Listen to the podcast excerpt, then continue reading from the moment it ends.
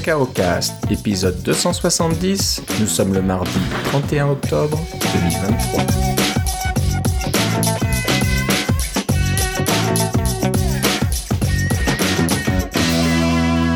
Bonjour et bienvenue dans ce nouvel épisode de Cacao Cast. Comme d'habitude, Philippe Casgrain est avec moi. Comment ça va, Philippe?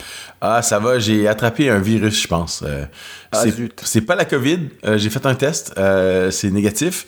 Mais vous savez que la COVID, c'est c'est pas le seul virus qui existe. là. Il y en existe plein d'autres. Alors, j'en ai attrapé un et puis je me sens un peu. si vous sentez que ma voix est un peu différente, c'est à cause de ça.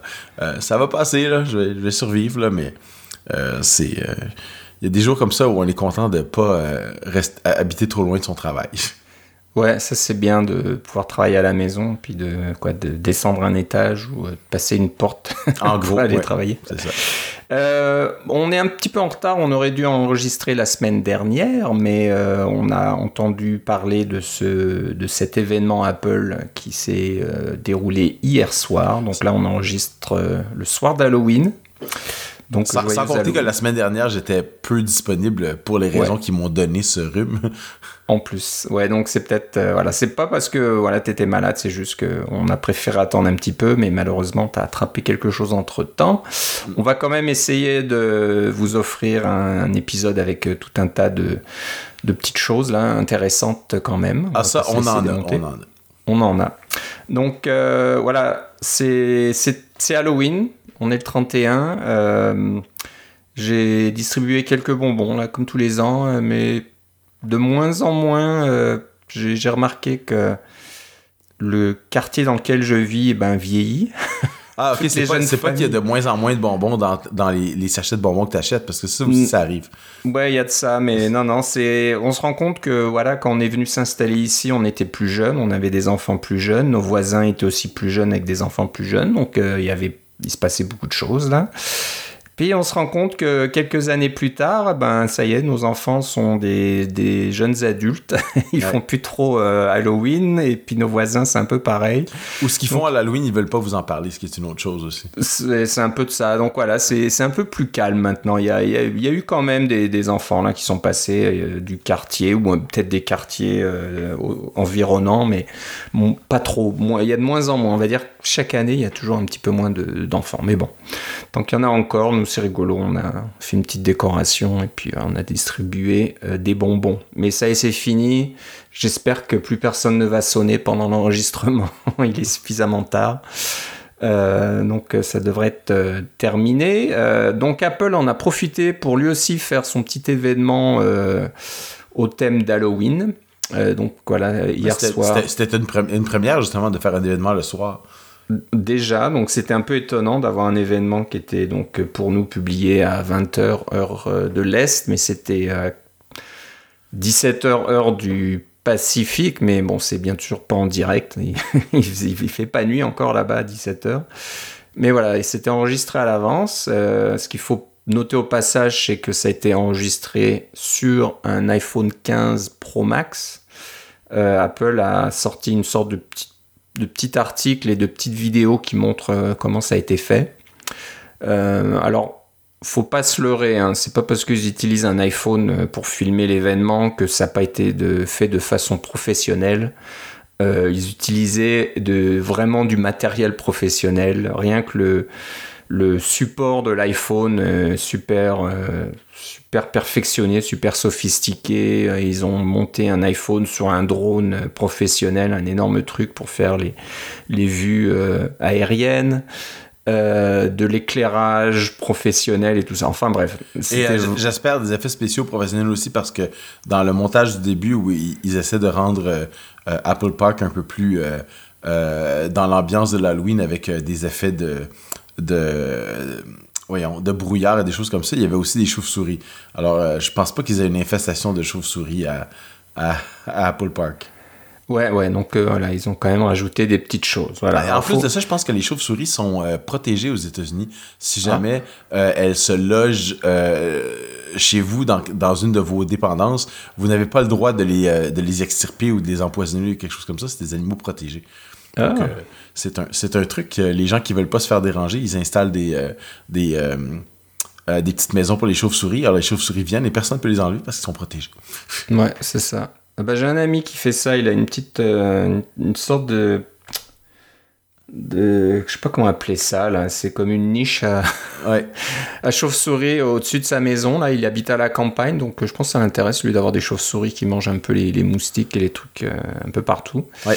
Et bon, il y, en- a, ça, ça inquiète un peu, ça fait un peu peur, mais c'est, des bonnes bêtes, ça. Ouais. C'est utile euh, pour la nature. Donc Ouais, euh, oui, là je pense absolument que, fascinants. ouais, je pense que les chauves-souris d'Apple étaient donc, euh, en- c'était des effets spéciaux, c'était rajouté. Ouais. Euh, bah, juste l'arrivée de Tim Cook là, euh, devant Apple Park, ça fait un peu peur déjà. Il est un peu robotique ce gars-là, là, quand, quand on le voit arriver en marchant. là. Enfin bref. Ouais, on s'attend, Euh, s'attend même à lui voir, euh, je sais pas moi, deux boutons qui sortent de gauche et droite euh, à- dans le style de, du Dr. Frankenstein. Ouais, c'est un peu ça. Euh, donc voilà, on était un peu surpris de, de voir qu'un événement allait quand même avoir lieu parce qu'on arrivait fin octobre. D'habitude, il y a un événement au mois d'octobre euh, un peu plus classique. Puis là, c'était, on n'entendait rien, rien, rien. Il y avait des rumeurs qui disaient ah bah non le M3 ça sera pas cette année, ça sera seulement l'année prochaine. Donc vous inquiétez pas. Donc euh, il y a certains sites de rumeurs ou de pseudo-journalistes là qui ont soit l'ont eu dans le mille ou alors étaient complètement à côté de la plaque pour ceux qui euh, ont dit d'attendre l'année prochaine et ben non ça a été donc euh, annoncé cette année des nouveaux MacBook Pro et iMac avec la nouvelle puce M3 est disponible dès la semaine prochaine donc plus rapide que prévu et moi, le je trouve- M3 Max euh, un peu plus tard à la fin novembre. Ouais, c'est ça, il arrive un peu plus tard, mais euh, ce qui est un peu étonnant, c'est pourquoi avoir. On a l'impression que ça a été un peu précipité. euh, est-ce qu'il- Je je sais pas s'il y a une raison marketing, euh, commerciale ou autre qui a un peu forcé Apple à annoncer les M3 plutôt que prévu, parce que je pense que le M2 n'est pas si vieux que ça, il a même pas un an, je crois. Ouais, c'est ça. Alors, il n'y avait aucune raison de, de précipiter le M3. Puis le M1 avait, a, a un an déjà. Moi, j'ai un M1 Ouais. Pro là, ici sur un MacBook Pro 14 pouces, puis pas vraiment de raison de changer. Là. Oui, c'est. Et- Est-ce que c'est plus puissant? Est-ce que c'est plus rapide? Oui. Est-ce que c'est démentiel? Non. Non, donc euh, un peu étonnant. J'ai entendu parler que c'est ça m'étonne un peu, mais que ça serait à cause d'Intel. Intel va annoncer une nouvelle puce euh, dans le, au mois de novembre, je crois, qui serait révolutionnaire, euh, quel- un changement euh, Bah, ben, vois-tu dans les. vois-tu si Oui. ça arrive qu'on a une, une nouvelle, de, une annonce d'Intel qui semble parler de plus, on en pourra en parler dans un épisode, c'est sûr. Bah c'est ça, Alors, je, je comprends pas trop, c'est un peu bizarre. Je sais que ça chauffe un peu côté, côté Snapdragon, Snapdragon qui est un gros concurrent plutôt côté Android. Oui, c'est euh, un PC. processeur mobile euh, assez utilisé dans euh, Ouais. beaucoup de beaucoup d'appareils, que ce soit de la réalité virtuelle ou des, euh, comme tu dis, des, euh, des, des tablettes ou euh, des téléphones. là. Mais le défaut de Snapdragon, c'est qu'il a tendance à être assez gourmand en puissance, en énergie. Oui, mais le dernier modèle serait beaucoup mieux et pourrait euh, concurrencer les puces M, M1, M2 d'Apple pour la simple raison que euh, ils ont débauché trois ingénieurs d'Apple qui ont travaillé sur Apple Silicon. Ah ouais. Étonnant, non? Et voilà, un ou deux ans plus tard, et ben voilà, et euh, Snapdragon sort un truc qui est, qui est très semblable euh, au, à Apple Silicon au niveau performance, consommation d'énergie, etc. Donc, les choses commencent à bouger un petit peu là-dedans. Apple euh, avait pris pas mal d'avance, mais on sent que la concurrence est en train d'essayer de rattraper le retard et puis de, Ouais. Ceci dit, d'elle la, con- aussi. la concurrence n'est pas encore rendue en 3 nanomètres, alors c'est peut-être Non, un peu pour non. ça Donc, euh, c'est peut-être pour ça qu'Apple veut rester un petit peu en, en avant de la, la concurrence et pas attendre que les, jeux- les autres bougent et ils annoncent en premier le- leurs produits. C'est peut-être pour ça, je sais pas trop. Alors, comme tu le disais, euh, si on a un M1 ou un M2, euh, le M3 est pas si intéressant que ça. Euh, la preuve, c'est qu'Apple, dans toute sa présentation euh, d'hier, comparait le M3 avec soit Intel ou le M1. Ouais. Ils n'ont pas vraiment parlé. Ils montraient des fois le M2 dans les petites, euh, les petites comparaisons là. Mais comme c'était pas énorme, c'était des- des fois 15% plus rapide, 10-15% plus rapide, ça intéresse pas euh, les propriétaires de M2 de passer au M3. Si on a M1, peut-être. Et encore, moi je trouve que. Et encore, c'est un appareil qui a au maximum 3 ans. C'est ça, moi, mon M1, alors j'ai la chance d'avoir un M1 Max, donc euh, j'ai de la marge. hein. Je suis loin d'avoir euh, excé- excédé la, la, com- la- comment dire, la puissance et la capacité de ma machine. Euh, elle peut vraiment euh, tout faire et j'ai aucun problème avec, donc euh, je suis pas prêt de changer. Mais c'est vrai que si on a un Intel i9 là, ou i7 ou pire, là ça vaut le coup euh, bah, d'aller à Apple Silicon, quelle que soit la version. Mais bon, si on peut avoir le M3, ben, tant mieux, on arrive à un truc bien plus puissant. Euh, donc, le M3, M3 Pro, M3 Max, tu disais le M3 Max sortira, les, machines M3 Max sortiront un peu plus tard en novembre. Le M3 et M3 Pro sont disponibles donc euh, la semaine prochaine. Ce qui est mis à jour, c'est le MacBook Pro 14 pouces, 16 pouces et l'iMac 24 pouces. Ce sont donc les, MacBook Pro qui ont été mis à jour, les MacBook Pro qui existaient déjà en version M2. hein. Il y a des MacBook Pro M1, il y a des MacBook Pro M2, il y a des MacBook Pro M3 maintenant. Euh, donc, ce sont les seuls qui ont eu euh, les trois générations de puces. Euh, le, le, Mac, le iMac était déjà en M1. Je pense qu'il est sorti il y a environ deux ans ou deux ans et demi. Euh, C'était une des premières machines M1 avec le Mac, le Mac Mini et le MacBook Air, si je me rappelle bien. Euh, et euh, le Mac Studio, lui, était en, en fait euh, M2. Et puis, est-ce qu'il y avait un M1 pour le Mac Studio? Je me rappelle plus. Mais euh, pas, de- mise à jour pour celui-là. Euh, c'est vraiment les MacBook Pro qui, ont été mises à l'épreuve, euh, pas à l'épreuve, mais qui ont été présentés dans cet événement-là. Et ce qu'il y avait de vraiment nouveau, c'est qu'ils sont présentés en, en noir cosmique. c'est plus du gris cosmique, c'est du noir cosmique. Ouais, et uniquement disponible pour le MacBook Pro, M3 Pro et M3 Max. Donc, c'est pas ça, de, de, noir cosmique euh, si vous avez juste un M3 tout court. Non, ça me Euh, rappelle le iMac, le iMac Pro hein, qui venait avec ses périphériques noirs, là, puis on savait, comme ça tout le monde savait que tu avais un iMac Pro. Là. Euh, ouais, c'est ça. Alors, ce qu'il faut noter, c'est que le 13 pouces, le dernier Mac euh, Pro, euh, MacBook Pro avec le fameux Touch Bar Ouais. a disparu. Ouais. Donc, il lui un M1, si je me rappelle bien. hein. Je crois que c'est, il avait passé en M1 quand même, mais Ouais. il y avait toujours le Touch Bar. Et ben, le Touch Bar n'est plus, euh, n'est plus sur la gamme du tout. Euh, personne euh, ne le regrette vraiment. C'était une, euh, une petite curiosité technologique. C'était joli, mais pas si utile que ça ou pratique que ça. Je sais pas. Moi, Non, parce qu'il était fondamentalement la même grosseur que le 14 pouces avec un écran moins bon puis un touch bar. Ouais, ouais. Ouais. Donc le touch bar, ouais, euh, je l'avais moi sur mon MacBook Pro euh, i9, là, Mm. mon dernier Intel, et j'ai jamais réussi à, à me forcer à l'utiliser. Ça me venait rarement à l'esprit d'aller voir euh, au-dessus du clavier s'il y avait une option quelque chose d'intéressant à utiliser en fonction de l'application euh, active. Ouais, euh, quand tu regardes des vidéos YouTube, c'est très pratique. Si t'as pas YouTube Red, tu peux sauter par-dessus les, pu- les publicités avec. Ouais, donc il y avait certainement des utilisations, mais voilà, c'est, je suis probablement pas un, utilisateur pro là. Et c'est une expérience qui n'a pas, qui n'a pas très Non. bien marché. Qui a pas, qui a pas très bien marché, pourtant qui coûtait, qui avait augmenté les prix des MacBook Pro là, à cause de ça. Mais donc voilà, c'est fini. Le 13 pouces n'existe plus. Maintenant, vous commencez au 14 pouces. Mais là, le 14 pouces, justement, ils ont baissé son prix. Hein. Le modèle d'en- d'entrée de base de, de- de gamme du MacBook Pro est un petit peu moins cher. Alors, ce que j'ai cru comprendre, c'est que en fin de compte, le 14 pouces euh, M3 tout court, c'est un petit peu un MacBook Air déguisé là qu'on a mis dans une coque de MacBook Pro. C'est ce que j'entends là dans les, les critiques que j'ai vues aujourd'hui. Euh, que donc au niveau matériel, euh, puissance, etc., c'est quasiment comme un MacBook Air. mais Ouais, le MacBook Air déjà quand même euh, assez puissant. Ce qui fait que c'est un pro, c'est qu'il y a plus de ports, il y a Ouais, un peu ça. plus de batterie parce qu'il n'y a, pas la forme euh, amincie du, euh, du Air. Mais puis il y a peut-être peut-être qu'au niveau du refroidissement, il est un petit peu plus. Euh, Il y a un euh, ventilateur. C'est Ouais. ça, alors que dans le Air, il n'y en a pas. hein, c'est ça? ça. Donc, euh, c'est un peu ce qu'on disait, ça, je pense. un pro. Ouais. Je pense qu'on parlait de ça sur le 13 pouces. On se disait, mais pourquoi le 13 pouces existe? Et Ouais. on se disait, bah, il y a un ventilateur dedans, donc on peut le pousser un peu plus au niveau performance qu'on peut pas faire avec le MacBook Air. C'est ça. de- Le pousser un peu plus de façon soutenue, on s'entend. C'est ça, que- soutenu. Euh, donc voilà, donc ça serait un petit peu ça là. Il, alors il, est moins cher, mais il est peut-être pas aussi euh, équipé que les autres modèles, donc c'est pour ça qu'il est moins cher. J'ai cru comprendre qu'il venait avec 8 Go de mémoire euh, unifiée par défaut. certains crient au scandale en disant pour une machine pro peut-être, ouais.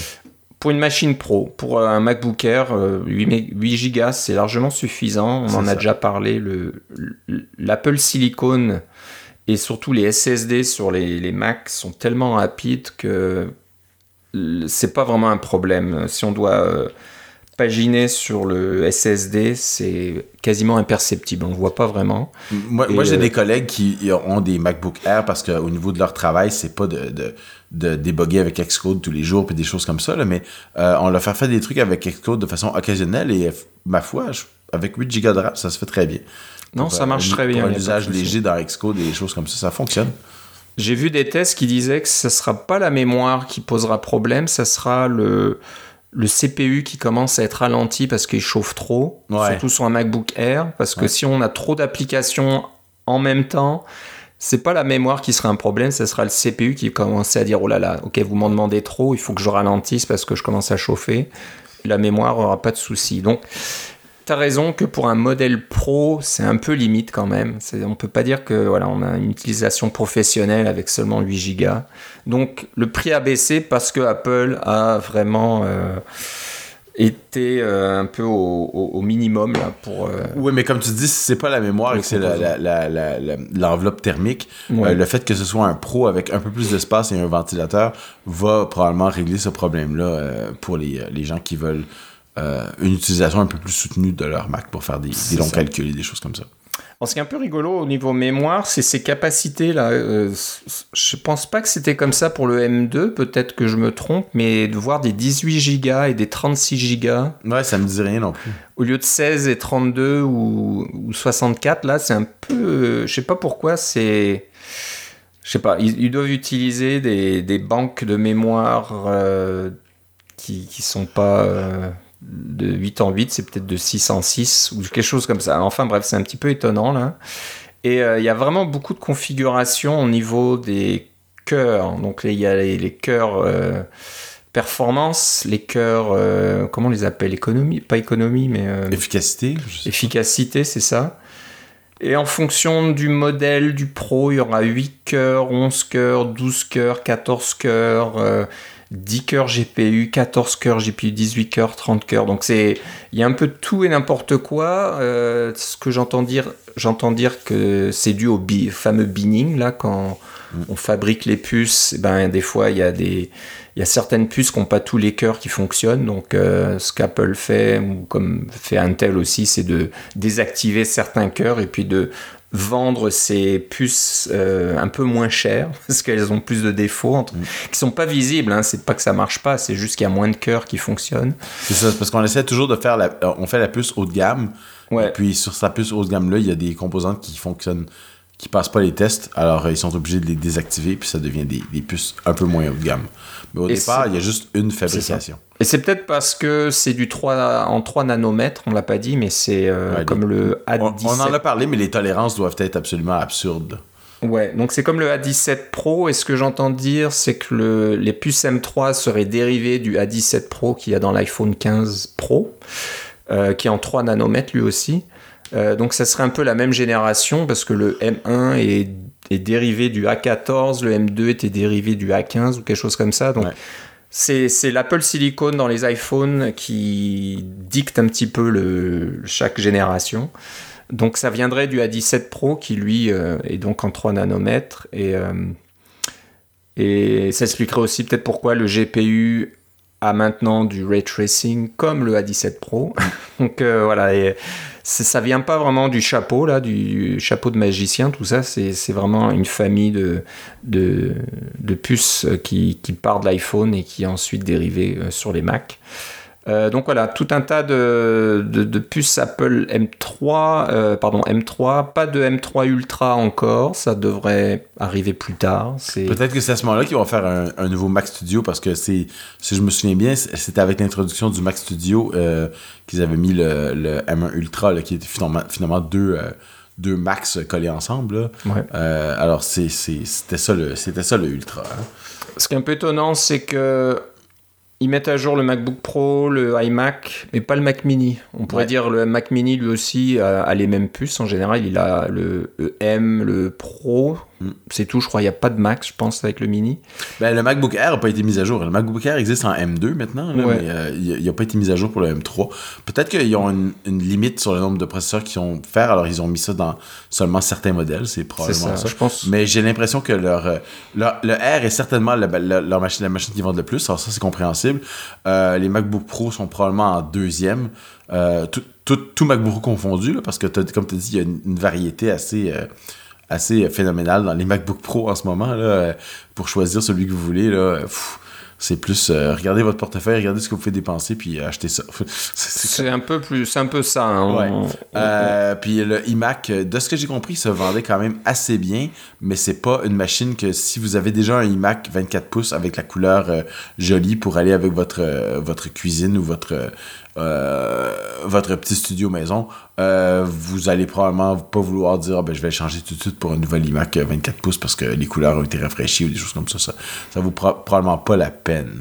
Non, il y a quasiment rien qui change. Euh, on attend toujours un écran au moins de 27 pouces comme euh, dans le temps, les, les iMac. Oui, avant. euh, de- et, ainsi, ainsi que dans le iMac Pro qui ne- n'existe toujours pas en. euh, parce qu'on avait le iMac 5K qui était celui dont tu parles, qui était le, le 24 pouces, le 27 pouces, pardon. Euh, puis il y avait le iMac Pro qui avait la même dalle, mais qui était euh, avec un processeur euh, plus style Mac Pro, avec euh, des processeurs Intel euh, euh, haut de gamme. là. C'était quoi le nom? Comment ça s'appelait ces processeurs serveurs-là là? Il y avait un nom. Les Xeon. ouais. C'est Les- ça. ouais. Euh, c- C'était ça l'idée de- du iMac Pro.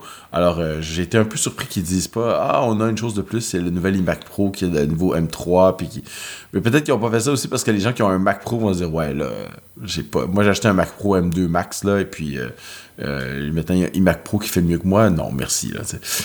Moi, je pense que, ouais, je pense que le iMac Pro n'a plus vraiment sa place. hein. C'est le Mac Studio qui l'a remplacé. Euh, Ouais, mais il n'y a pas d'écran. Hein. Fait que, euh, il faut que tu achètes Oui, ça avec un studio display à 6000 C'est ça. Bah, le, le studio display, le XDR qui a Ouais. 6000, mais le studio. euh, Ah oui, c'est vrai. Moi, je pensais au XDR. C'est vrai, vrai il est un peu moins cher. Donc, Ouais. Moi, je vois ça. Le, si vous voulez quelque chose comme un iMac Pro, vous achetez un Mac Studio, puis Ouais. un, un écran, soit le studio, soit le XDR, si vous avez les moyens. Ouais.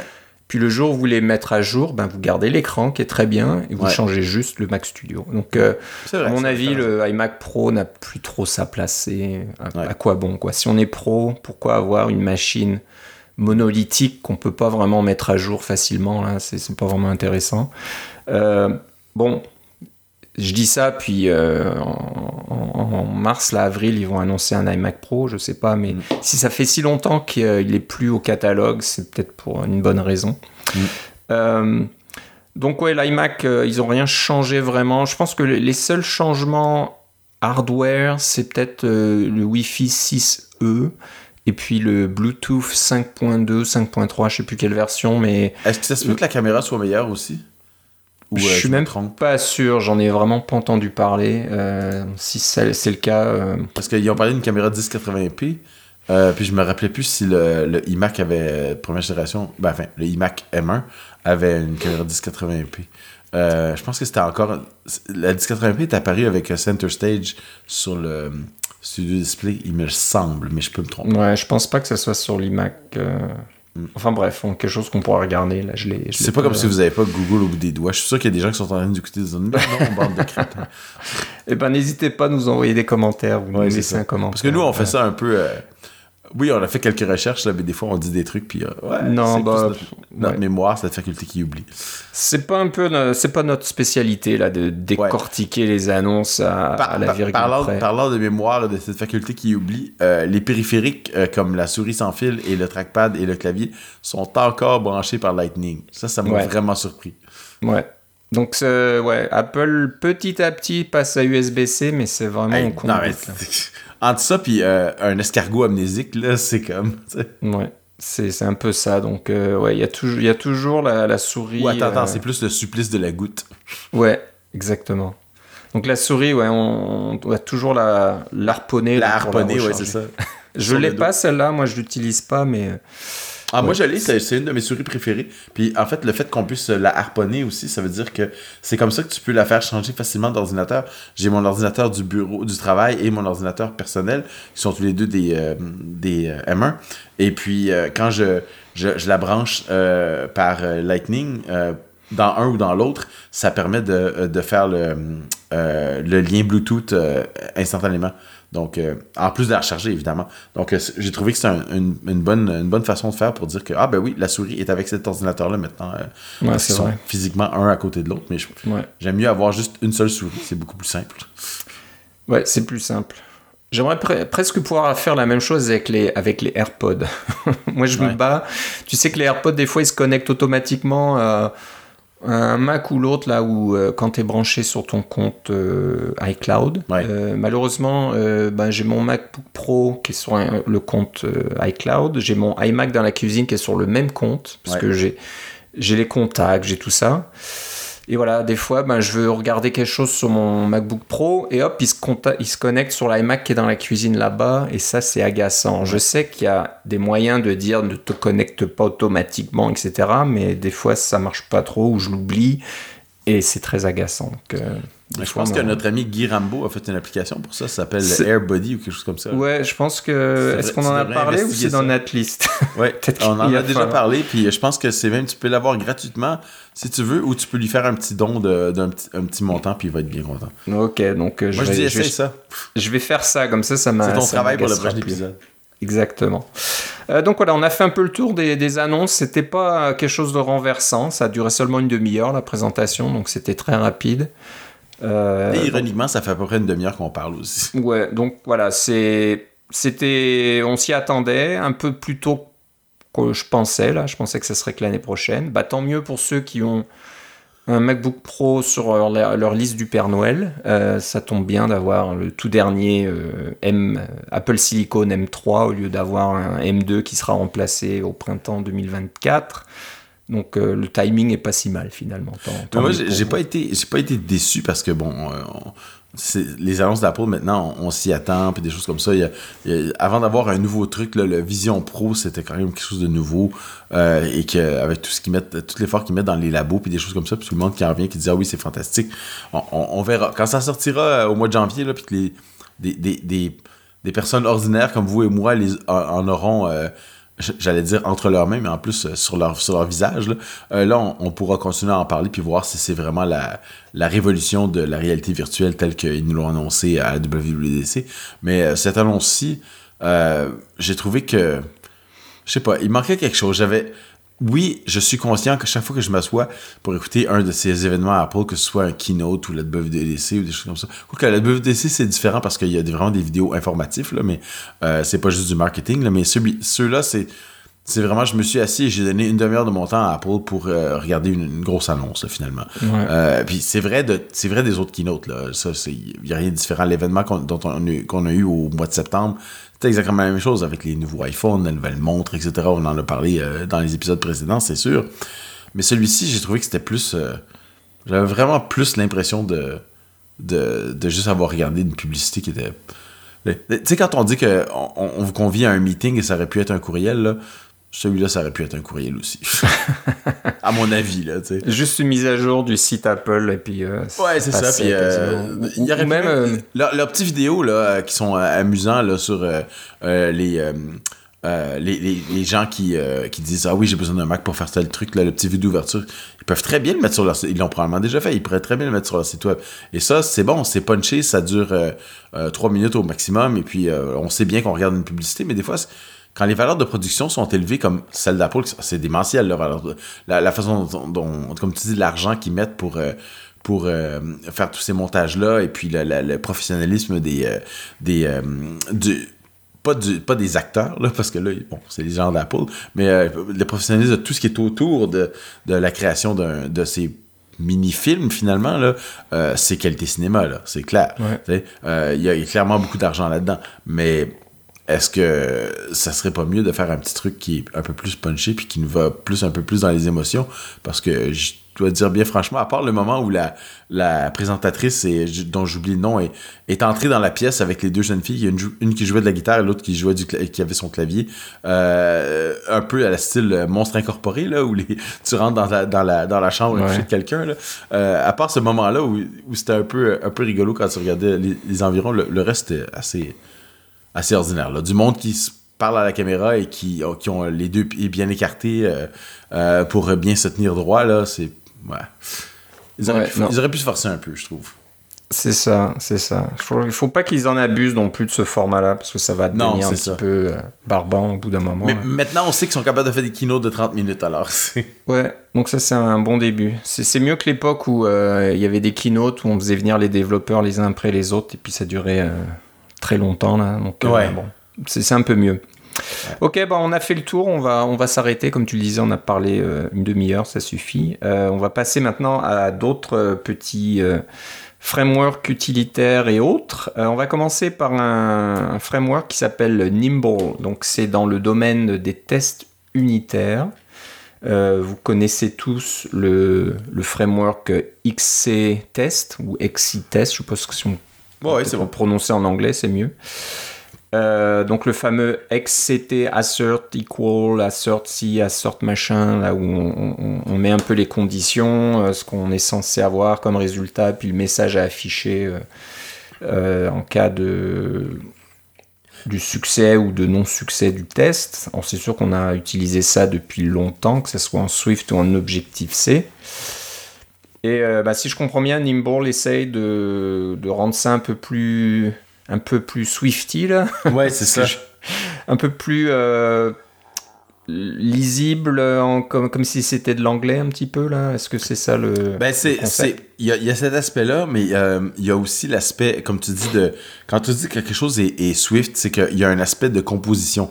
Hein. On, on, écrit euh, un, on écrit un un mot, euh, en fait, c'est une fonction qui a des paramètres, et puis là, après ça, on a un point pour amener, faire une chaîne euh, euh, d'événements comme celui-là.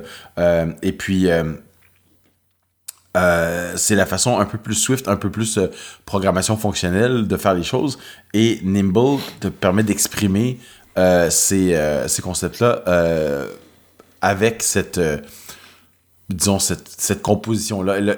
L'autre avantage, c'est que normalement, quand on utilise ce genre de composition-là, c'est que quand on écrit, quand on met un point dans, euh, dans Xcode, dans notre éditeur, et on appuie sur la touche euh, Escape, euh, ce que ça fait, c'est que ça nous donne avec ça nous donne de l'autocomplétion et puis ça nous suggère différentes choses qu'on peut mettre parce que le, à ce moment-là, le compilateur sait que vous avez vous avez écrit une fonction qui euh, va retourner un tel type de paramètre.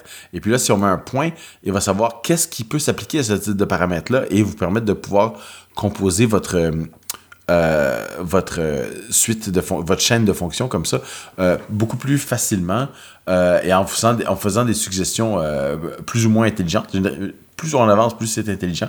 Donc, c'est un peu plus simple pour écrire quelque chose de fonctionnel et dans le sens de programmation fonctionnelle. Et aussi, à la fin, c'est quand même peut-être un peu plus facile à lire euh, d'avoir euh, différents trucs qui sont séparés par des points que d'avoir toutes sortes de trucs qui sont euh, finalement isolés par des parenthèses ou des, crochets. Et puis là, il faut bien compter les parenthèses et les crochets pour savoir à quel niveau d'indentation on est rendu. c'est ça qui rend la chose un peu plus facile à lire par la suite. c'est sûr qu'il faut s'habituer un petit peu à la syntaxe, mais en général, c'est un peu plus lisible d'avoir ce genre de présentation-là que d'avoir une présentation avec euh, euh, les fonctions de, type classique avec des paramètres imbriqués les uns dans les autres. Donc, imbriqué versus chaîne, si vous voulez. C'est ça qu'on voit avec Nimble. Et puis, ça peut être... vous pouvez utiliser l'un avec l'autre et vous pouvez l'utiliser de façon euh, sporadique à l'intérieur de vos tests, si vous voulez. Euh, mais c'est quelque chose qui peut commencer à s'intégrer quand même assez bien dans ce que vous faites, je pense. Ouais, donc euh, ça supporte tout un tas de tests et de conditions, quasiment tout, tout, ce dont vous avez besoin. Ce qui est rigolo, c'est que ben, c'est compatible Objective-C, donc ça met l'exemple en Swift et l'exemple en Objective-C pour ceux qui utilisent encore ou maintiennent encore du code Objective-C. Je pense qu'il y en a beaucoup. T'en fais peut-être partie, euh, Philippe, je suis pas sûr. Mais... Ouais, ben c'est sûr que dès qu'on a une application qui a plus que 3 ans, là, il y a du Ouais. Objective-C dedans. Donc c'est bien d'avoir un framework comme ça qui, qui fonctionne encore en Objective-C, donc on n'a pas à avoir euh, une application un petit peu euh, Frankenstein, comme on disait tout à l'heure, qui utilise des différents frameworks pour de tests unitaires, etc. Si on Ouais. peut utiliser le même, eh ben c'est c'est tant mieux. Euh, donc voilà, c'est c'est sympa à voir. Est-ce que c'est quelque chose qui, à terme, sera peut-être euh, ajouté au langage? Qui sait, maint- maintenant que Swift est euh, open source, peut-être que les développeurs de Nimble vont, Mm. vont dire bah tiens, ça serait bien d'intégrer ça à- à- au Swift, au, langage peut-être. Dans Swift Evolution, choses comme voilà, quelque c'est chose de, de un peu plus officiel, ce serait bien. Donc euh, voilà, si vous allez sur GitHub, le. Alors attends, le. Le, le projet s'appelle, ou l'utilisateur s'appelle Quick, Ouais. Q-U-I-C-K, donc c'est bah, c'est un, un outil de test unitaire déjà, un, un testing framework, c'est ça, donc qui existe depuis longtemps. Je sais pas trop la différence entre Quick et Nimble. Ben, Quick, c'est le, projet principal, puis Nimble, c'est c'est juste une petite, euh, une petite section. euh, et, et comme c'est simplement dans vos tests unitaires, vous n'avez pas à vous occuper trop, c'est une, c'est une- licence permissive, mais c'est c'est simplement pour vos tests unitaires, c'est même pas pour votre code principal. Ok. Donc là, vous allez chez Quick euh, sur GitHub et vous cherchez le projet Nimble. Voilà, vous trouverez toute cette information, comment l'utiliser, comment ça marche. Il y a toute une documentation complète. Donc euh, très bien, très bonne trouvaille. Euh, petite astuce Xcode 15 euh, pour faire le ménage dans votre console. hein. C'est ça la console d'Xcode 15 là, qui peut contenir des tonnes et des tonnes de, de messages. Comment faire des fois pour euh, faire un peu le ménage là-dedans puis que ça soit un peu plus lisible? Alors, euh, je sais pas Philippe, comment tu peux faire ce genre de choses? Ben, c'est quelque chose auquel on pense pas toujours euh, d'aller voir comment, ça peut fonctionner dans Xcode, mais euh, si vous avez déjà lancé une application sous le debugger, vous vous êtes rendu compte qu'il y avait toutes sortes de choses qui apparaissaient dans la console. Il y avait évidemment les, les choses que vous mettez vous-même avec votre, votre système de log préféré, qui est probablement éventuellement euh, OS Log ou quelque chose comme ça. Euh, mais il y a aussi toutes sortes de frameworks d'Apple qui vous disent Ah, Metal fait tel truc, UIKit fait tel truc. Et puis, des fois, ça fait que notre, euh, notre application se perd vraiment dans la. les messages de notre application se fondent vraiment dans la, dans la masse de tous les autres messages. Et puis, la fonctionnalité d'Xcode qui est de faire des recherches euh, qui, qui vous permet de filtrer euh, certaines lignes en particulier. Euh, par exemple, je sais pas moi, vous avez. vous, vous avez une classe rectangle et puis la classe rectangle sort des, des messages en temps qui disent rectangle tel truc, rectangle tel truc. Si vous écrivez le mot, le mot rectangle dans la, la barre de filtre, euh, dans le, de recherche, vous allez avoir juste les lignes dans votre euh, console qui, contiennent le mot rectangle. C'est pratique pour filtrer. Mais ce qu'il y a de vraiment bien, c'est qu'on peut faire un clic droit euh, dans la console et dire euh, sur un item comme d'un- framework d'Apple ou de votre framework à vous, là, si vous avez une application qui a des logs euh, qui sont très très euh, verbeux pour toutes sortes de systèmes, par exemple, vous avez une application réseau qui insiste pour toujours loguer toutes les, les requêtes et tous les pings qui sont faits, etc. Et ça, ça vous voulez pas avoir cette information dans la console tout le temps. Vous pouvez faire un clic droit et dire hide similar items, qui est donc masquer les items semblables et choisir la librairie ou le sous-système que vous voulez masquer.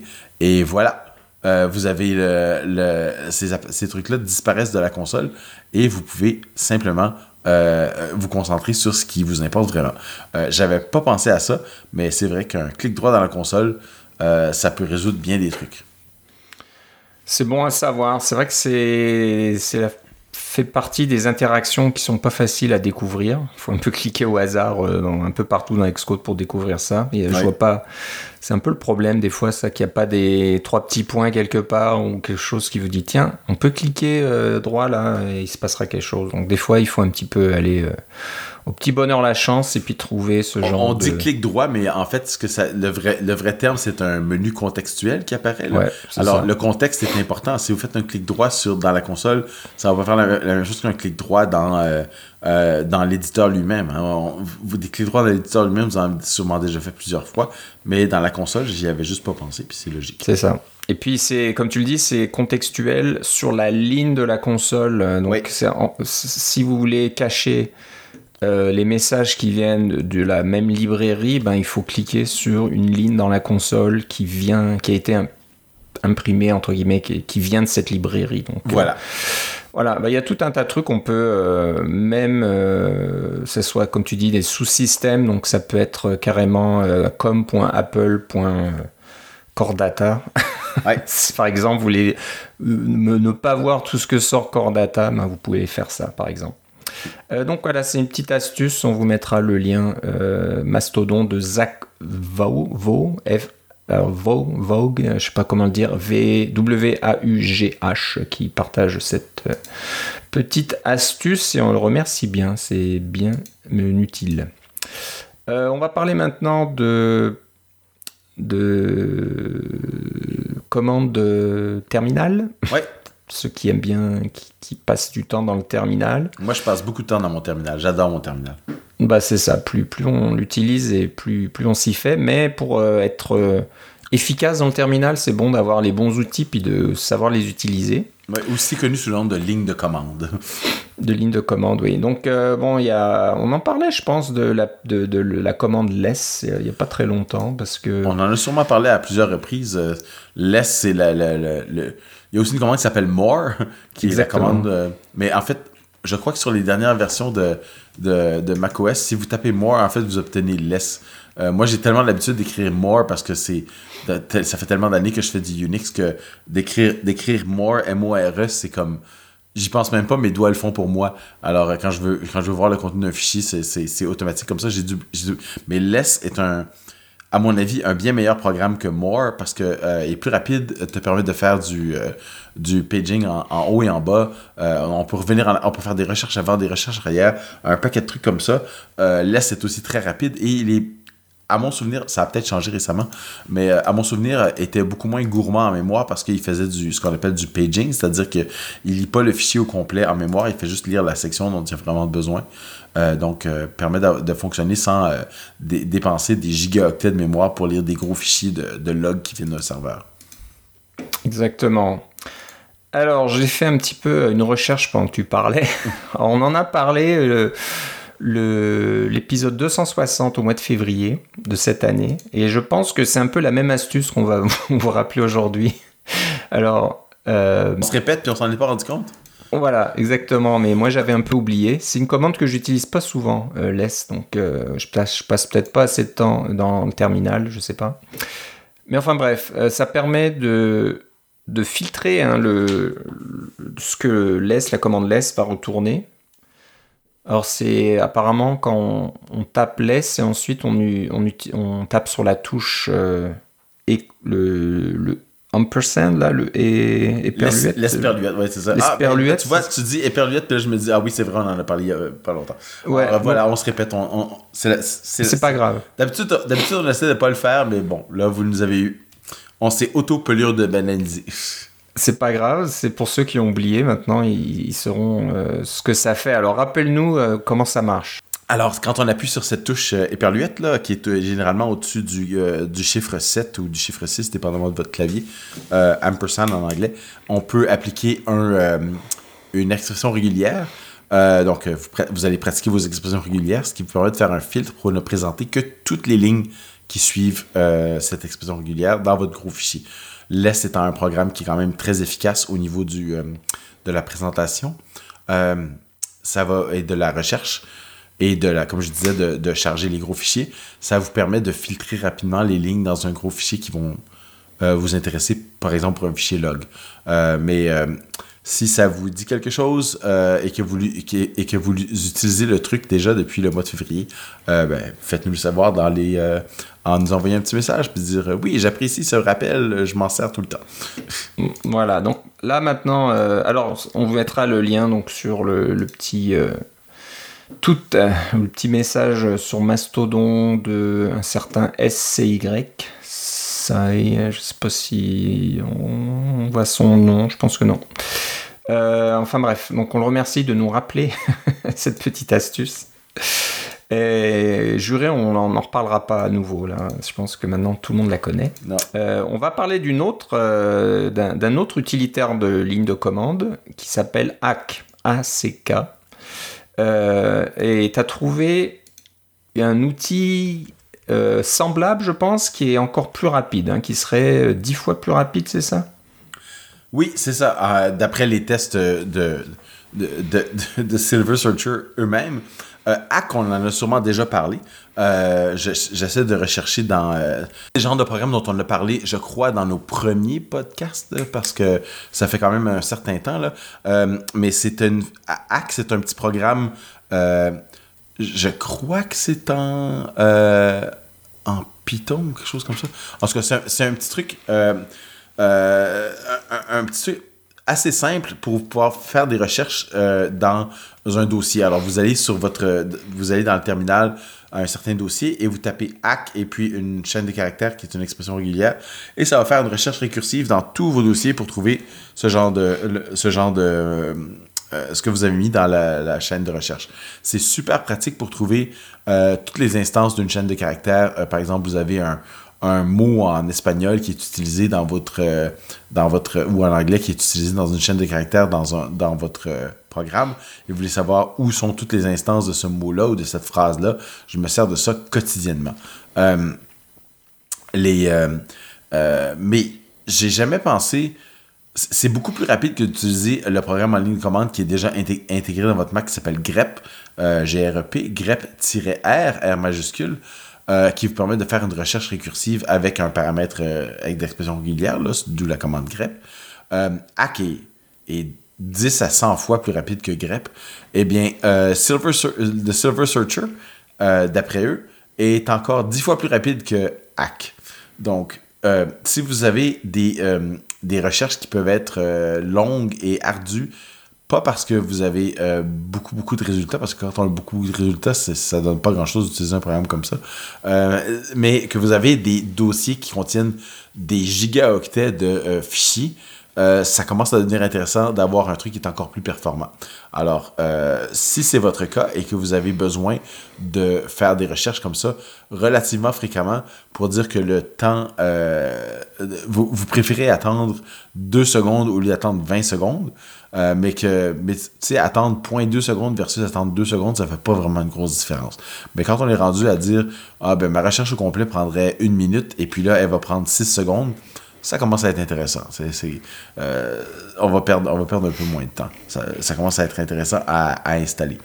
Personnellement, euh, je l'ai essayé et mes doigts, ça fait tellement longtemps que j'utilise Hack que je finis toujours par écrire hack. Peut-être que je vais faire un alias de l'un à l'autre. Mais ce que j'aime beaucoup de hack, c'est que vous allez sur le site euh, betterthangrep.com quelque chose comme ça, et puis vous le téléchargez. C'est juste un script, un seul fichier. Tout est dans un seul fichier. Euh, a pas de, vous n'avez pas besoin de homebrew pour l'installer ou des choses comme ça. C'est un, petit fichier que vous téléchargez, c'est un petit script que vous téléchargez, vous mettez exécutable et voilà, ça fonctionne. Euh, j'adore la simplicité de Hack. Euh, si je suis sur un appareil qui n'a pas Hack, je peux le télécharger super facilement, l'installer. J'ai pas besoin de permission ou quoi que ce soit. Euh, j'ai mon petit script et ça, fait, ça me permet de faire mes recherches au bout des doigts. Mais si vous cherchez quelque chose qui était encore mieux que Hack, alors Hack, son site web, c'était betterthangrep.com, je pense. Euh, The Silver Surfer, ça pourrait être Better Than Hack, mais je pense qu'il l'auteur de, de, Silver Searcher a beaucoup de euh, d'empathie, de nostalgie, de, respect pour euh, Hack. Parce qu'il dit sans Hack, euh, Silver Searcher n'existerait pas. C'était son inspiration de faire quelque chose de, vraiment mieux. Parce que pourquoi faire un programme qui va être à peu près équivalent à Hack alors que Hack fait déjà tout? Tout ce dont on a besoin, il faut vraiment faire beaucoup mieux. Et puis, lui, il a décidé de faire beaucoup mieux au niveau de la vitesse. Mais il va trouver les mêmes résultats que Hack parce que c'est le même genre d'algorithme de recherche. Ouais, donc c'est écrit en C. Hein, donc, ouais, euh, c'est ça. Tout, le code est disponible. C'est ça. Donc, euh, c'est, oui, c'est en code source ouvert, mais c'est parce que c'est un programme compilé versus un script. C'est probablement pour ça que c'est dix fois plus rapide. Ouais, et puis ça marche en parallèle. Ça, ça, ça dit que ça utilise euh, la librairie P-Threads pour Utiliser fonctionner en, plusieurs processeurs, ouais, c'est ça. en parallèle. Ça utilise tout un tas de, de techniques là pour euh, accélérer le, le, cal- le- la recherche, on va dire. Donc c'est assez intéressant. Ce que j'aime bien, c'est que dans les, les notes, là, le, le fichier README, euh, il y a marqué que le nom de la commande est 33% plus court Ouais. que hack. Donc c'est deux lettres au lieu de trois déjà. Vous gagnez 33%. Pas AG ou quelque chose comme ça. hein? AG, pardon. euh, ouais. Donc AG, je pense que c'est le, c'est le symbole euh, dans le, la, la table des éléments euh, pour le pour l'argent, je pense, ou je dis des bêtises? Euh, oui, non, c'est ça. Euh, donc euh, c'est c'est assez rigolo. Je pense qu'il a il a de l'humour euh, ce développeur. Et puis en plus il dit AG, sur la même ligne de clavier pour les claviers QWERTY, euh, AZERTY, je suis pas sûr, mais euh, pour les claviers anglais, oui, donc c'est assez rigolo. Donc euh, voilà, si euh, vous faites beaucoup de recherches dans de gros fichiers ou dans de nombreux fichiers, et comme tu disais Philippe, euh, ben, au, fil de la journée, à la fin de la journée, ben, peut-être que ça va se gagner, ça va se compter en, minutes, voire en heures, là, de, sauver en utilisant un outil bien plus rapide pour faire des recherches. Et ben voilà, n'hésitez pas à aller jeter un coup d'œil. Donc c'est sur GitHub. Ouais. Le compte s'appelle GGREER E et euh, le, le projet c'est de, de, euh, souligner silver, souligner searcher. T-H-E euh, underscore S-I-L-V-E-R underscore S-E-A-R-C-H-E-R. J'ai fait une petite recherche dans nos archives et euh, tu vois, ça fait 10 ans. On a parlé, ah, donc en juin 2013, on a parlé de Hack 2.0. Qui est, Hack 2.0, c'est beyondgrep.com. Donc, c'est Mm. au-delà de grep.com. Alors que moi, j'avais Better Than Grep qui est Hack 1.0. Et puis, Hack 1.0, j'essaie de voir si on, l'a, on en a déjà parlé. Là. Euh, mais j'avais trouvé le Hack 2.0 il y a 10 ans quand même. Mais moi, je m'en sers, je dirais, quotidiennement depuis, Ouais. depuis 10 ans. Euh, c'était quand même quelque chose de. Alors Ah le oui, voilà. Euh, épisode 25 en 2009. Ah bah dis donc, c'est ouais. Ouais. ça fait longtemps. Ouais, ouais, ouais. Donc le développeur de AG s'appelle Geoff Greer, c'est pour ça que le compte c'est GGREER. E Et c'est un Canadien de Vancouver, donc voilà. Je sais pas s'il nous écoute, euh, mais on le salue bien bas. C'est un outil bien pratique. Euh, on va passer à un framework euh, SwiftUI qui peut être in- intéressant. Euh, C'est bien SwiftUI, oui, c'est ça.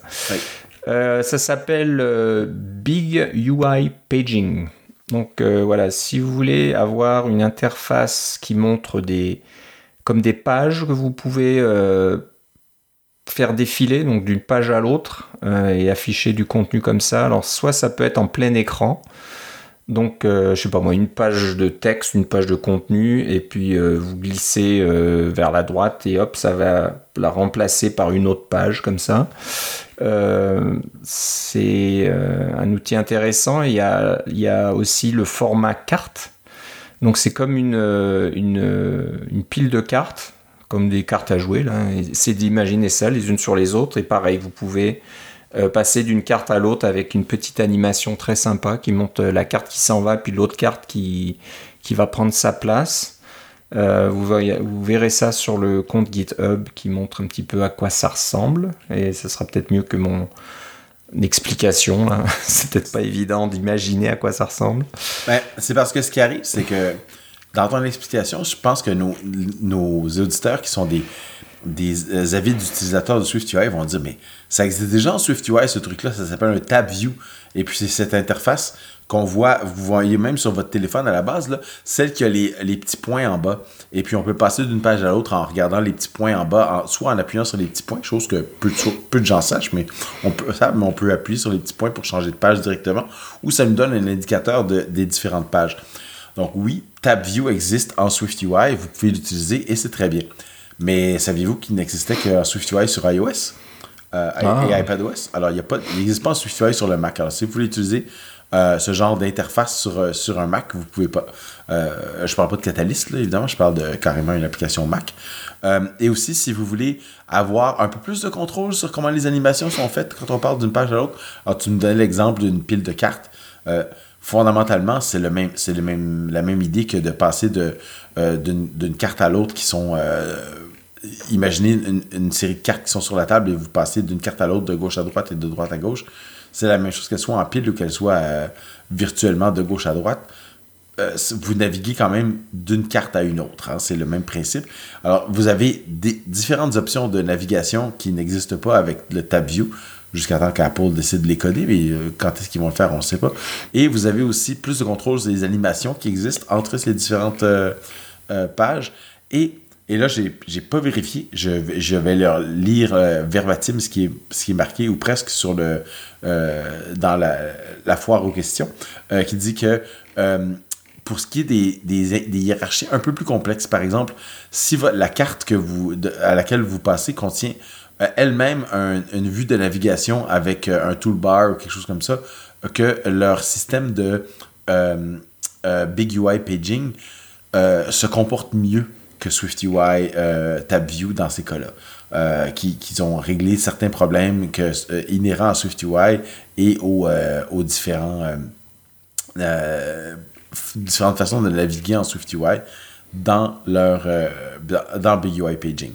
Et ce qui est bien aussi, c'est que comme c'est une interface qui est quand même assez naturelle à utiliser, la plupart des gens savent l'utiliser sur iOS. Si jamais Apple améliore leur propre interface euh, de Tab View pour pouvoir permettre de faire des choses que BUI Paging permet de faire, ça devrait être assez simple de passer de l'un à l'autre euh, et d'adopter le framework d'Apple plus tard. Vous n'aurez pas perdu grand-chose. Ok, donc ouais, j'avais pas remarqué que ça fonctionnait aussi sur euh, macOS et que le, Tab View Controller, c'est ça tu disais ne... pas, pas contrôleur, mais Tab View n'est. C'est juste un Tab View. Quand tu parles de contrôleur, tu vois, es, plus en UI Kit. À ce ouais, c'est. Voilà. Parce que je pense que l'équivalent UI Kit, c'est Page View Controller ou quelque chose comme ça, là, mais ouais. Euh, la, la, parlance SwiftUI, c'est un Tab View. C'est ça. Un autre avantage aussi, c'est que le Tab View s'attend à ce que vous lui donniez au départ le nombre de pages qu'il a à présenter pour qu'il puisse présenter le bon nombre de points en bas. Euh, pour dire vous avez 7 pages, 4 pages, 2 pages, etc. Euh, mais Big UI Paging, eux, euh, ne prétendent pas avoir besoin de cette information-là. Ils, veulent, juste avoir un, petit closure. C'est donc un petit bloc de code qui indique comment calculer le prochain et comment calculer le précédent et il vous permet de faire tout. En direct. Hein. vous avez, il n'y a pas rien à précalculer. Vous calculez à ce moment-là et voilà, c'est prêt à partir.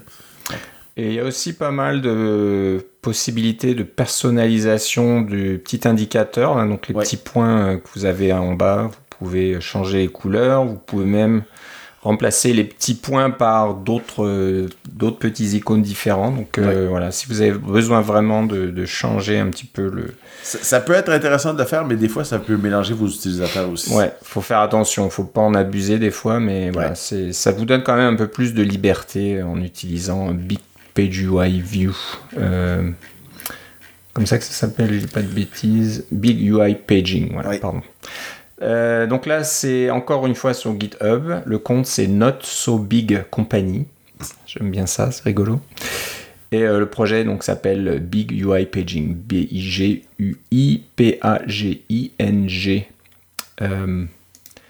Donc voilà, ça faisait longtemps qu'on, bah longtemps, pas si longtemps que ça, mais qu'on n'en avait pas parlé de, petits euh, frameworks euh, SwiftUI. Là, donc voilà, on y revient. Et ouais, des fois c'est bien de, voir des, comptes comme ça sur GitHub et puis de, voir ce qu'ils font. Donc euh, ils ont probablement développé quelque chose pour leur propre application, puis c'est sympa de le partager avec la communauté. Donc bonne trouvaille. Euh, on va finir par deux petites choses euh, rigolotes. Euh, une qui m'a l'air un petit peu folle. Des fois, on se demande où certaines personnes vont chercher ces idées-là.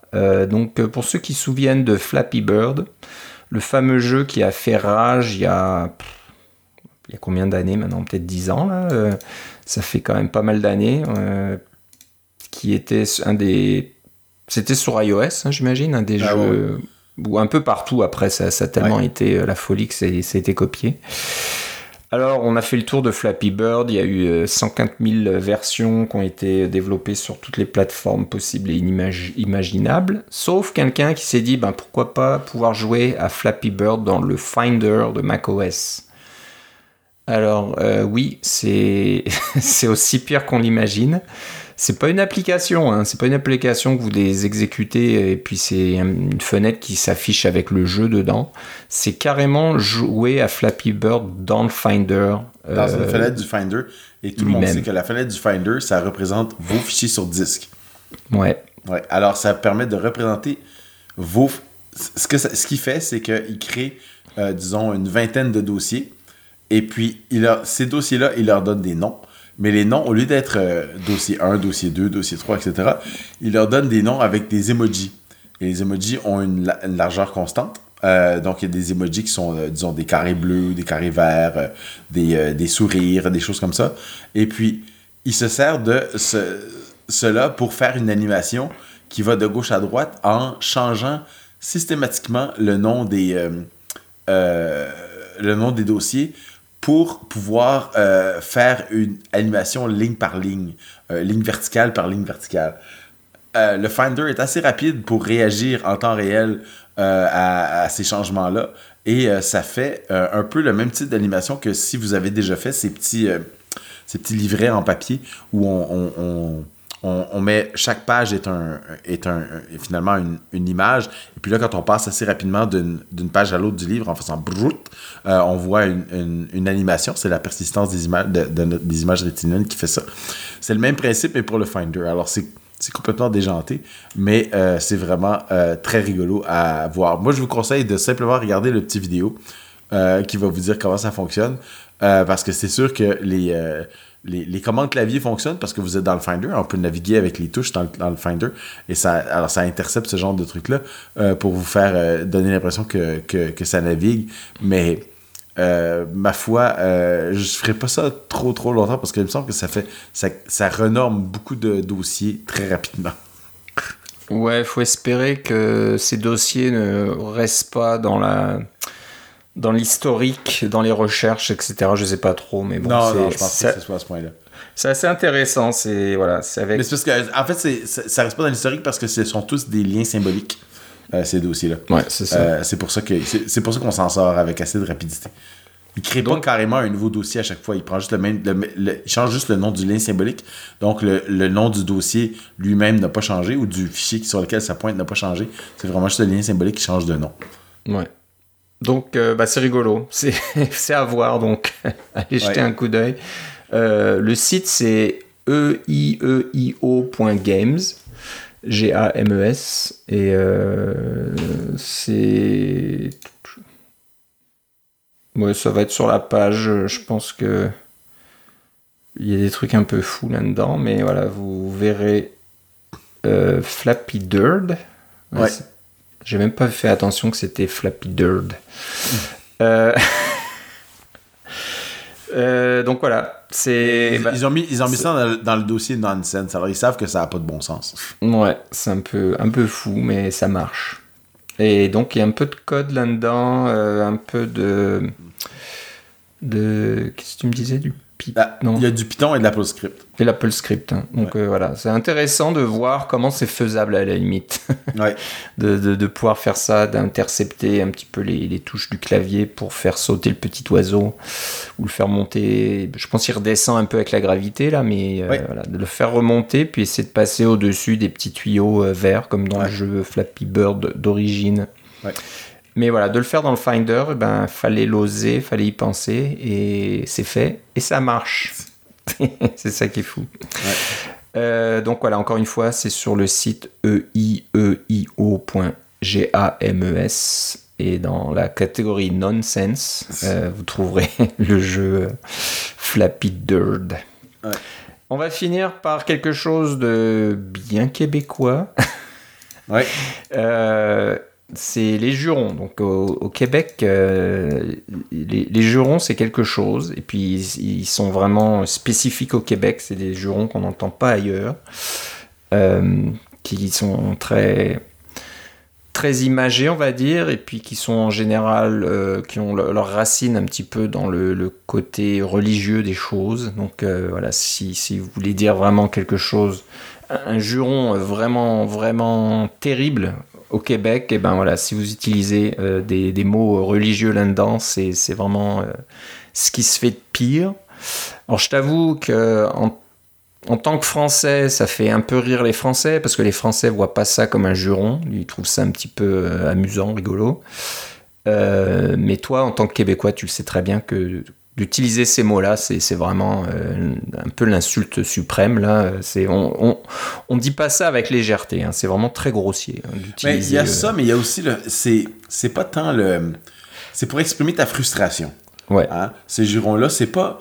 C'est pas parce que tu veux, tu veux insulter quelqu'un. C'est généralement pas. Euh, j'ai trouvé que les jurons français étaient souvent euh, et là, je fais probablement une généralisation que je ne devrais pas faire. Je vais le faire quand même parce qu'il est tard et on arrive à la fin du podcast. De toute façon, euh, envoyez-nous vos commentaires. Non, c'est pas vrai. Envoyez vos commentaires à Philippe. Il va s'arranger avec ça. Euh, à, quel Philippe? À l'autre. hey, t'as pas dit mon truc. ce que je veux dire, c'est. Les, les, les, les, jurons qui, qui, qui qui s'en va vers une autre personne. Par exemple, on, va parler de, ta mère ou et de ses, ses, différentes qualités qui ne sont pas nécessairement des qualités ou des choses comme ça. Euh, et puis, euh, euh, les jurons français ont tendance à personnaliser les choses de cette façon-là, je trouve.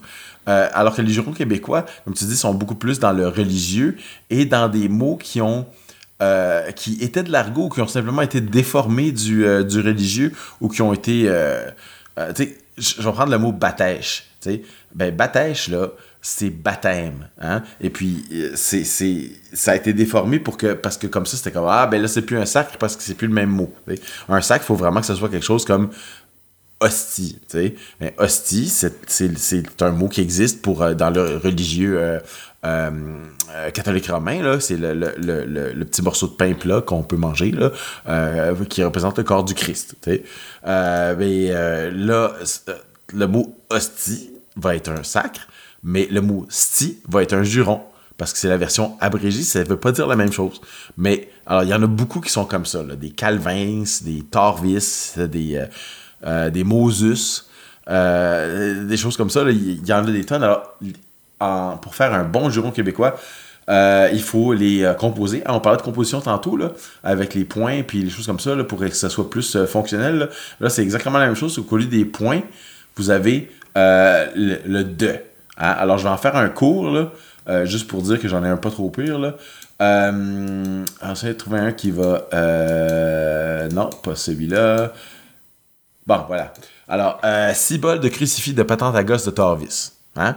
Alors là, on a, on a Torvis, ben, ça vient de tournevis. Patente à gosse, ça, c'est un mot clairement québécois qui veut dire une euh, je, un mot québécois, une bébelle ou un, chose qui, quelque chose qui, euh, devrait pas marcher mais qui fonctionne quand même. Euh, le crucifix, c'est le crucifix, puis le cibole, c'est le cibole. Hein, c'est le c'est le ciboire, en fait, cette, cette, ce, ce, verre sacré dans lequel les prêtres peuvent boire. alors, on les compose comme ça et c'est très Swifty, c'est très fonctionnel. c'est, on faisait de la programmation fonctionnelle avec les jurons avant même de, présenter tout ça. Si vous allez sur le site euh, Lorem Barnac, parce que c'est un Lorem Ipsum, mais pour les euh, mots, euh, d'église québécois, Barnac étant évidemment l'abréviation du sacre par excellence, qui est tabarnak. Alors, ça, ça, ça, quand je viens de dire ça, on vient de perdre notre, notre rating clair. Là. Euh, mais j'aime beaucoup ce, ce, petit site qui permet de générer des blasphèmes. il y en a plusieurs que qui, qui est sorti dans, dans les pas trop longs, là, que je pense que j'ai déjà dit euh, à différentes. différentes reprises là c'est pas il euh, y, y, en a, y en a vraiment plusieurs c'est vraiment amusant à regarder et puis ça, ça me donne des idées pour des nouvelles mais comme je te disais la différence, je trouve, c'est que sont pas. Euh, oui, ça, écorche le religieux est le sacré, qui peut être vu comme un blasphème par beaucoup de, par beaucoup de personnes, et je les comprends. Mais le religieux, c'est quelque chose de plus amorphe que ta mère, disons. C'est beaucoup moins personnalisé, c'est beaucoup moins. Euh, euh, c'est beaucoup moins ciblé que même en, en, en anglais, euh, on parle de. Euh, il y a beaucoup de FU. Ben le, F, le U là-dedans, c'est toi. Alors ça se dirige à toi. Alors il n'y a pas ça dans cette. dans cette. dans, le, dans le Lorem Barnac. C'est vraiment. vous vous êtes tapé sur le doigt avec un marteau vous avez marché sur un Lego pendant la nuit en euh, pieds nus, vous vous êtes cogné le petit orteil sur euh, le coin du, euh, de la table euh, alors que vous n'aviez pas vos souliers, vous avez... il y a- y a- il y a une- vous êtes enragé de ce truc que vous essayez de démonter qui ne veut pas se démonter. Vous voulez briser quelque chose parce que vous êtes fâché. C'est ce genre de choses-là que vous allez dire. C'est dirigé vers des objets. C'est dirigé pour, expri- pour exprimer sa frustration et pour euh, euh, avoir une, une, une saine façon de pouvoir euh, sortir toute cette énergie, cette rage qui peut être en vous sans vraiment... euh, comment je pourrais dire ça, personnaliser le débat et, euh, et faire sentir à l'autre personne que vous la respectez pas, c'est pas ça du tout. C'est ce que j'aime beaucoup du juron québécois. Ouais, ouais. C'est. Je pense pas que. ça, une dissertation sur les jurons québécois à la fin de la soirée. C'est exactement ça. de faire une dissertation, tout- toute une étude là-dessus. J'imagine que ça a été fait. Euh, Euh, oui, On va chercher grand- dans, les universités, c'est J'ai appris beaucoup de ces trucs-là de ma grand-mère, euh, Dieu à Oui. son âme, euh, qui, est, euh, qui est décédée à, à l'âge de 99 ans et elle avait passé. euh, euh, elle avait lu, lu un livre qui était une étude là-dessus et elle, elle m'en avait parlé euh, en long et en large. Et j'avais. Je m'attendais pas à faire cette conversation-là avec ma grand-mère, mais c'était. euh, c'était rafraîchissant, disons.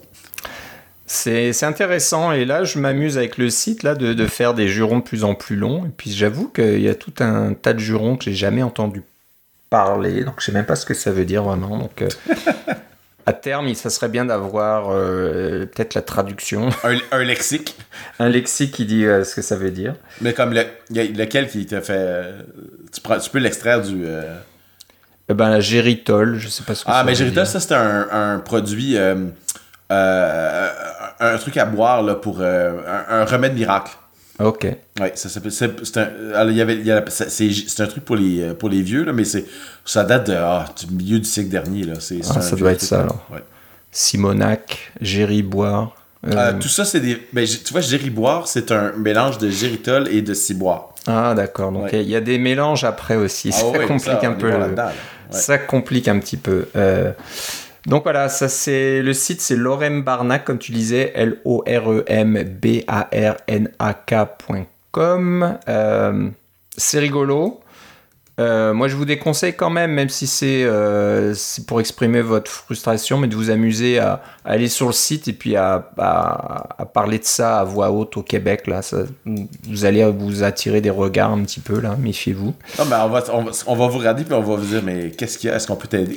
Ouais, c'est ça, les gens vont un peu s'inquiéter là sur votre euh, santé mentale. Pourquoi vous parlez comme ça Mais Non, c'est pas ouais. tant la- non, non, c'est pas tant la santé mentale que la.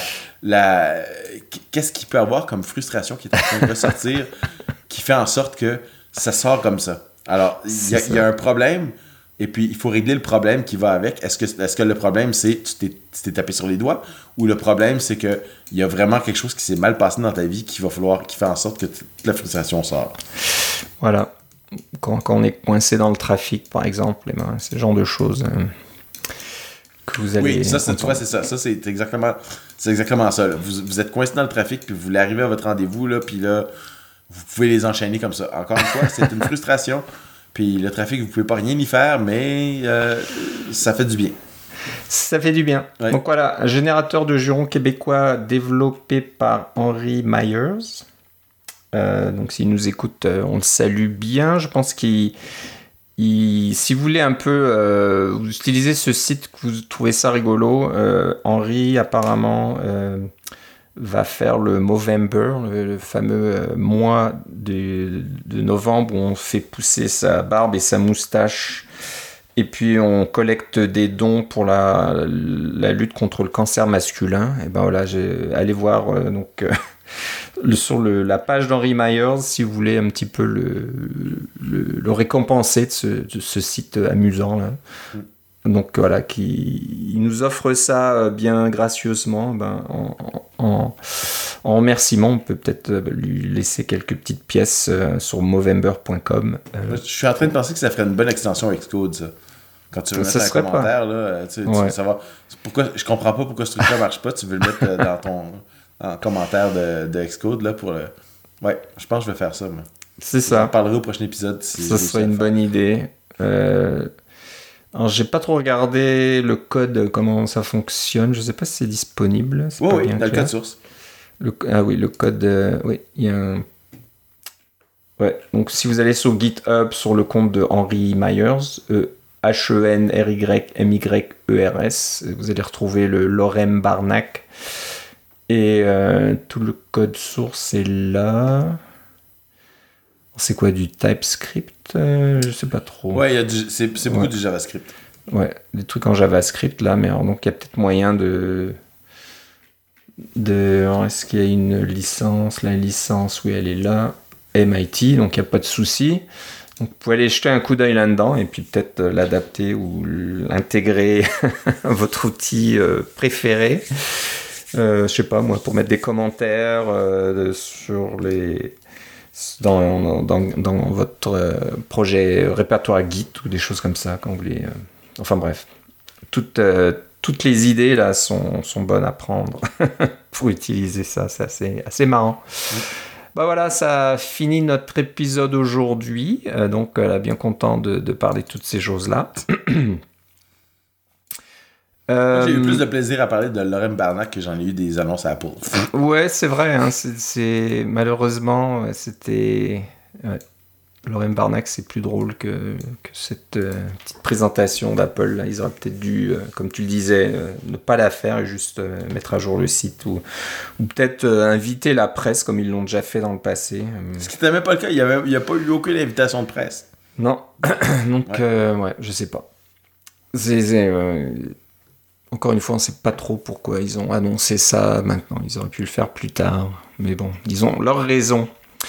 Euh, donc, euh, ben, on se reparlera la prochaine fois. Je pense qu'il y aura plus d'annonces, j'espère, d'ici la fin de l'année. Ce sera les, fêtes qui se rapprochent un petit peu. Euh, certainement tout un tas de, de petits utilitaires, de frameworks. Et Ils avaient de... pas sorti un Mac Pro au mois de décembre à un moment donné. Là, ouais, Oula, euh, je sais pas, je m'en souviens pas. C'est possible. Ah non, il, avait, euh, il avait annoncé d'avance, mais il avait euh, expédié au mois de. Il était, il était apparu sur les, mag- dans les magasins au mois de décembre, ce qui fait en sorte qu'ils avaient respecté leur date. euh, Ah, leur-. Ils avaient dit, ça va dire cette année, puis c'est sorti comme le 25, le, le 20 décembre ou un truc dans le genre. Non, ben on l'attend plus le Mac Pro. On a été bien déçus de, de quoi. Ben, Il y, il y en a un, là, mais enfin, Ouais. euh, est-ce que c'est pas, est un Mac- excitant quoi. Ouais, c'est ça.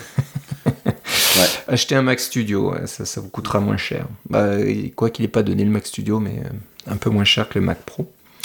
Euh, voilà, donc on, on- on vous retrouvera, on, on vous dégotera des petites choses pour la prochaine fois. Euh, euh, Philippe, euh, je sais pas moi, si on veut savoir euh, quel est euh, le dernier juron à la mode au Québec, euh, où doit-on aller? Ouais, je pense que je vais faire quand même attention à mes mentions, là, mais euh, ça va être sur euh, Philippe C à mastodon.social. Et vous pouvez aussi euh, nous suivre sur Mastodon, euh, cacaocast à mastodon.world. Euh, la chose que vous trouverez là en général, c'est juste euh, quand un nouvel épisode est sorti, donc vous serez bien au courant. Euh, mais euh, ab- abonnez-vous à, l'épisode surtout sur, euh, sur l'application podcast d'Apple ou alors sur Spotify. On, est sur les deux plateformes. Et vous pouvez aussi nous écrire si vous voulez nous soumettre des idées, des commentaires. Vous pouvez nous écrire à cacaocast@gmail.com. Et puis, euh, je pense que c'est tout hein, pour les. les- ça, ça va assez vite là pour les réseaux sociaux parce que on n'est plus trop sur euh, certains réseaux sociaux qu'on supporte plus. Euh, mais voilà, vous nous trouverez donc sur Mastodon comme d'habitude. Bon, ben c'est tout pour aujourd'hui. Je te remercie Philippe. Et moi aussi, Philippe. On se reparle une prochaine fois. Salut. Bye bye.